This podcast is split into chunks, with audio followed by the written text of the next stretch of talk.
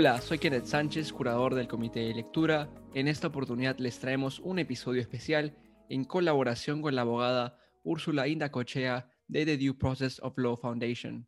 Este episodio fue grabado el jueves 8 de julio. Conversaremos con Úrsula para poder entender mejor lo que está pasando con la elección de magistrados del TC y sus paralelos regionales. Gracias por acompañarnos, Úrsula. Volvamos al comienzo. ¿Cómo se eligen a los miembros del TC en el Perú? Bueno, eh, gracias por invitarme, Kenneth. Eh, la elección de, magistrados del Tribunal Constitucional en el Perú eh, se elige mediante un mecanismo político. Es el único, la única corte, alta corte del Perú que, tiene este mecanismo. ¿no? Ya hemos transitado hacia mecanismos de tipo concurso público que están a cargo de la Junta Nacional de Justicia en, en el resto de altas cortes o altas autoridades. Y em, en el caso del TC se ha hecho una reforma al proceso hace poco, porque antes era por, invitación directa, digamos, de los congresistas. Ahora se ha abierto un concurso público, es la primera vez que se hace después de la reforma. Y es un concurso abierto, el Congreso crea una comisión especial multipartidaria, cada bancada tiene un representante en esa comisión, y ellos se encargan de eh, publicar la convocatoria, establecer un cronograma, revisar las eh, postulaciones, evaluarlas presentar un informe al, Pleno con el resultado de sus evaluaciones por orden de méritos, digamos, el, que tiene mejor, más puntaje al principio y, digamos, al final los que, los que tienen menos puntaje, ¿no? Y el Pleno elige. ¿Y por qué ha sido tan controversial esta, la elección del TC en esta oportunidad? Bueno, por varias razones. La primera es porque desde el inicio ha habido mucha atención de la sociedad civil eh, sobre el reglamento, sobre las reglas, ¿no? Hubo más de 60 aportes y contribuciones pedidas por la propia comisión especial que fueron todas rechazadas. Entonces, eh, bueno, salvo pues eh, cosas mínimas que se pudieron ajustar, pero en general se rechazaron contribuciones importantes como la de Servir, por ejemplo, la de la Junta Nacional de Justicia, que también presentó y que son entes especializados en seleccionar eh, funcionarios públicos. Entonces, ese es el primer cuestionamiento. Y luego eh, se ha ido cuestionando la forma como la comisión ha ido llevando estas evaluaciones. Hubo varias em, exclusiones arbitrarias que luego cuando los interesados, los candidatos quisieron eh, que se reconsidere, la comisión se negó. Luego vino la crisis política y, la comisión se detuvo, se, se desarticuló eh, y luego se volvió a integrar a inicios de este año sin eh, resolver esas irregularidades y casi con, buena parte de los integrantes originales que, que, habían causado las irregularidades. Y lo más cuestionable es que el proceso ha tenido una aceleración eh, notable desde, desde la segunda vuelta electoral, ¿no?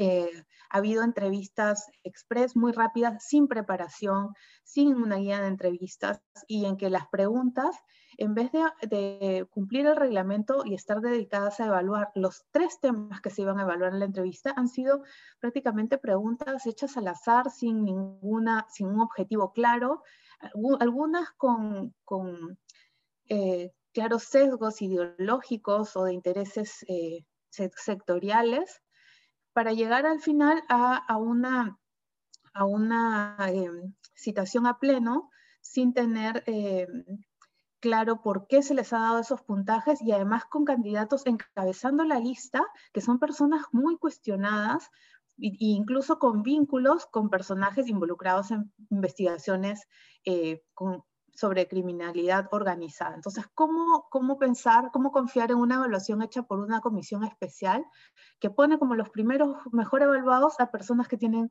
vínculos eh, cuestionables, ¿no? Incompatibles con la función. Y la jueza ha decidido, una jueza ha decidido suspender temporalmente la elección de los magistrados. ¿Cuáles fueron eh, los argumentos y por qué ha decidido suspender esta elección? Bueno, hay una demanda de un señor, eh, un ciudadano, el señor Ayala. Em, nosotros como Due Process of Law Foundation nos enteramos de esa demanda como cualquier ciudadano a través de las redes sociales y decidimos presentar un amicus en ese caso, pero no sobre, no sobre los fundamentos del señor Ayala, sino sobre la procedencia de este reclamo, como sobre que sí se pueden presentar amparos sobre estos temas, ¿no? Eh, ¿Y por qué? Porque las, los compromisos, digamos, en materia de derechos humanos que están en los tratados, en la Convención Americana de Derechos Humanos, garantizan que el Estado tenga un recurso efectivo frente a actos que vulneran derechos fundamentales o derechos humanos, incluso cuando al final se llega a determinar que tales violaciones no se produjeron. Entonces, en este caso, eh, los derechos involucrados son el derecho eh, a, un tribunal imparcial, independiente y el derecho de acceso a la información pública. Esos son los tres derechos que nosotros hemos identificado como posibles.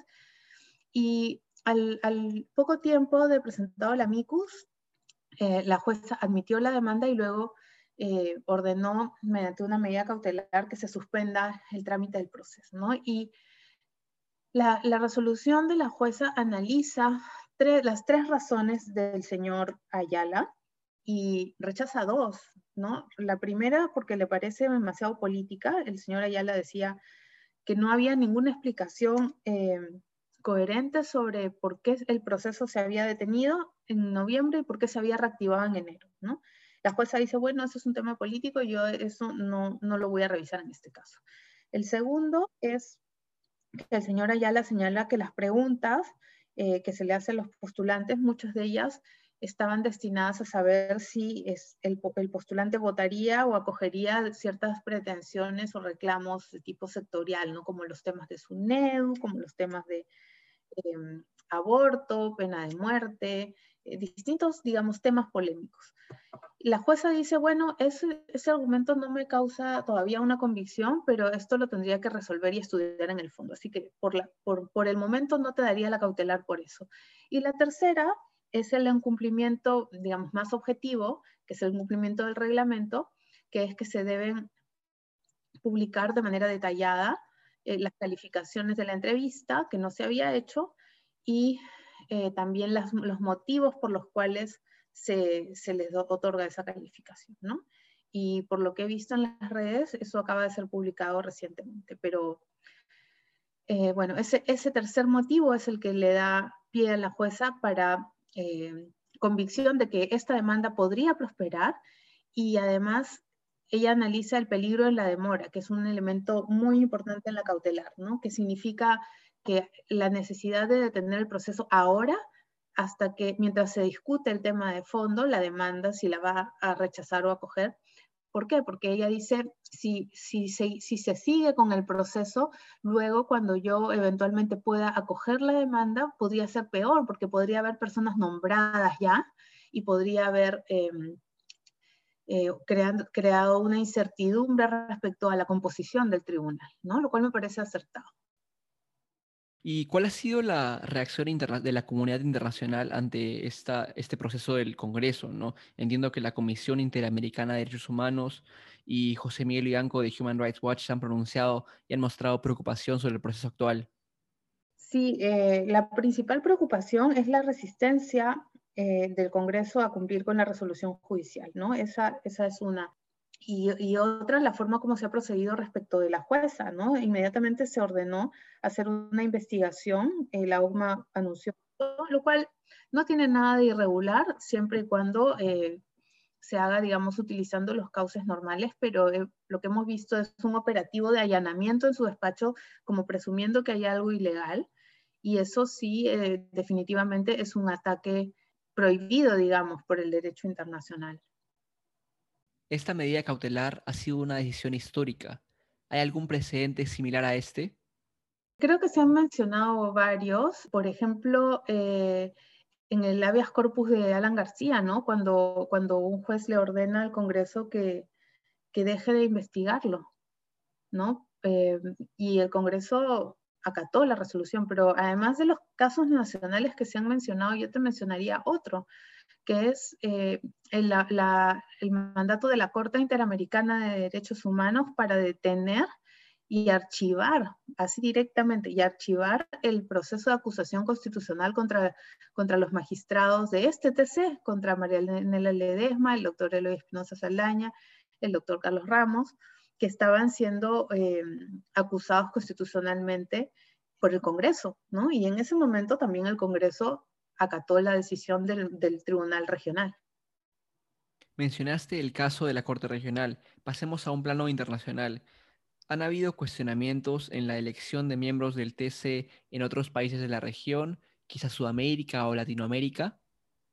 Sí, eh, y de hecho no solo a los resultados, sino también al, proceso mismo. Mira, te, cuento un caso, digamos, bastante visible, un caso en Guatemala, ¿no? En Guatemala se está, hace dos años eh, que ocurrió esto, iniciando el proceso de elección de Corte Suprema y Cortes de Apelaciones, eh, y el proceso ha sido detenido tres veces por un mandato cautelar de la Corte de Constitucionalidad. En primer lugar, porque lo convocaron con demasiada anticipación. En segundo lugar, porque no se habían culminado de hacer las evaluaciones de los jueces y entonces algunos de los candidatos que eran jueces todavía no tenían esa evaluación que era relevante para conocer, digamos, su perfil. Y la tercera vez fue porque había una investigación fiscal parecida, digamos, a los cuellos blancos del puerto, donde varios candidatos habían sido involucrados. Entonces la Corte le dijo al Congreso, oye, le dijo, no puedes nombrar hasta con plazos, le dio 15 días para nombrar, no puedes nombrar a, las personas que estén involucradas en estos casos de corrupción. Eso eh, en el caso de Guatemala, pero hay muchos casos. En El Salvador no solamente ha habido eh, cuestionamientos, además que los puede plantear cualquier ciudadano, sino anulaciones. La, la misma sala ha anulado el nombramiento de su propio presidente por tener vínculos político-partidarios, ¿no? Y hay mucha jurisprudencia. En Colombia hay un proceso especial ante el Consejo de Estado para hacerlo. En Bolivia también se han anulado eh, nombramientos de jueces departamentales y, y, vocales departamentales. Entonces, en el Perú es algo insólito y por supuesto que la gente salió a rasgarse las vestiduras diciendo que la separación de poderes y que se estaba poniendo en riesgo prácticamente el Estado mismo de derecho cuando esto eh, es, simplemente un árbitro de línea que les está diciendo, oye, tú puedes elegir magistrados. Y de hecho lo han podido hacer muy bien, pero han optado por hacerlo terriblemente. Eh, y esto, eh, si existen reglas, tiene que existir un mecanismo judicial para hacerlas cumplir cuando se incumplen, ¿no?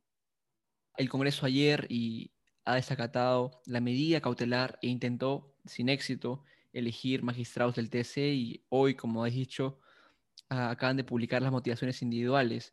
¿Cuál es el siguiente paso en este proceso, ya sea en el ámbito judicial o en el ámbito congresal?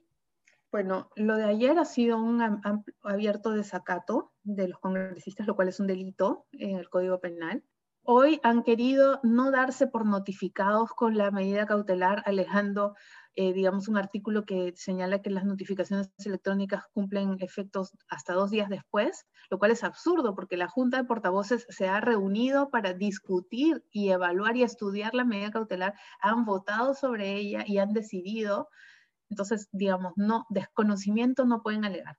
Y la otra que, cosa que han hecho es decir que como la medida cautelar dice eh, el miércoles 7 y jueves 8, entonces el día 9 ya no está cubierto por la medida cautela, ¿no? Y además han, pasado a, publicar estas eh, motivaciones que la verdad he estado mirando en diagonal y, o sea, más allá de tener un par de papeles subidos en, el, en, el, en la web, muchas de ellas no son, no son siquiera motivaciones, ¿no? Me, me convence, me parece que el señor tiene idoneidad moral. ¿Eso es una motivación? 12 puntos. Entonces, no, voy a, voy a mirar con mucho más detalle eso en las siguientes horas para dar una opinión más informada, eh, pero un cumplimiento así formal no es un verdadero cumplimiento, me parece. esa etapa de entrevistas ha sido un desastre y la única forma de subsanar esto es repitiéndolo. ¿Y hay algo más que deberíamos saber sobre este proceso de elección de magistrados del TC? Sí, yo creo que si, si llegaran a elegir hoy o mañana a magistrados, eh, no olvidemos que la medida cautelar sigue vigente y yo dudo que el Tribunal Constitucional vaya a querer juramentar a estas personas, ¿no? No vayamos a caer en lo que pasó con Ortiz de Ceballos antes de, la disolución del Congreso, ¿no? Una persona que, que nunca llegó a ser juramentada por el Tribunal Constitucional y que el siguiente Congreso terminó anulando su, su designación, ¿no? Que eso, eso es un escenario que yo creo que podría darse aquí. Y, no, es, no es justo tampoco para los candidatos. Eh, algunos de ellos son personas muy preparadas que con un correcto concurso hubieran seguramente salido nominadas, ¿no? Eh, con mucha, eh, podemos, que podemos discutir respecto de ciertas posturas que tienen, pero que son personas preparadas para estar en ese cargo, ¿no? No merecen estar pasando por esto realmente. Hasta el momento de esta grabación, el Congreso no ha podido elegir a ningún magistrado del TC y la Sala Plena de la Corte Suprema de Justicia ha señalado en un comunicado que, abro comillas, las decisiones judiciales por mandato constitucional son de obligatorio cumplimiento para toda persona, sin perjuicio de que las mismas puedan ser impugnadas. Los altos funcionarios tienen en esto una doble responsabilidad constitucional, pues corresponde a ellos el respeto al Estado constitucional de derecho, así como al ordenamiento jurídico vigente la discrepancia debe ser canalizada por los cauces democráticos y constitucionales. Cerro comillas. Además, el procurador del Congreso emitió un informe que dice que este fallo de la jueza Plácido Báez vulnera la separación de poderes y anunció que la denunciará por prevaricato. Gracias Úrsula por tu tiempo. Eso es todo aquí en este episodio especial del Comité de Lectura. Hasta luego.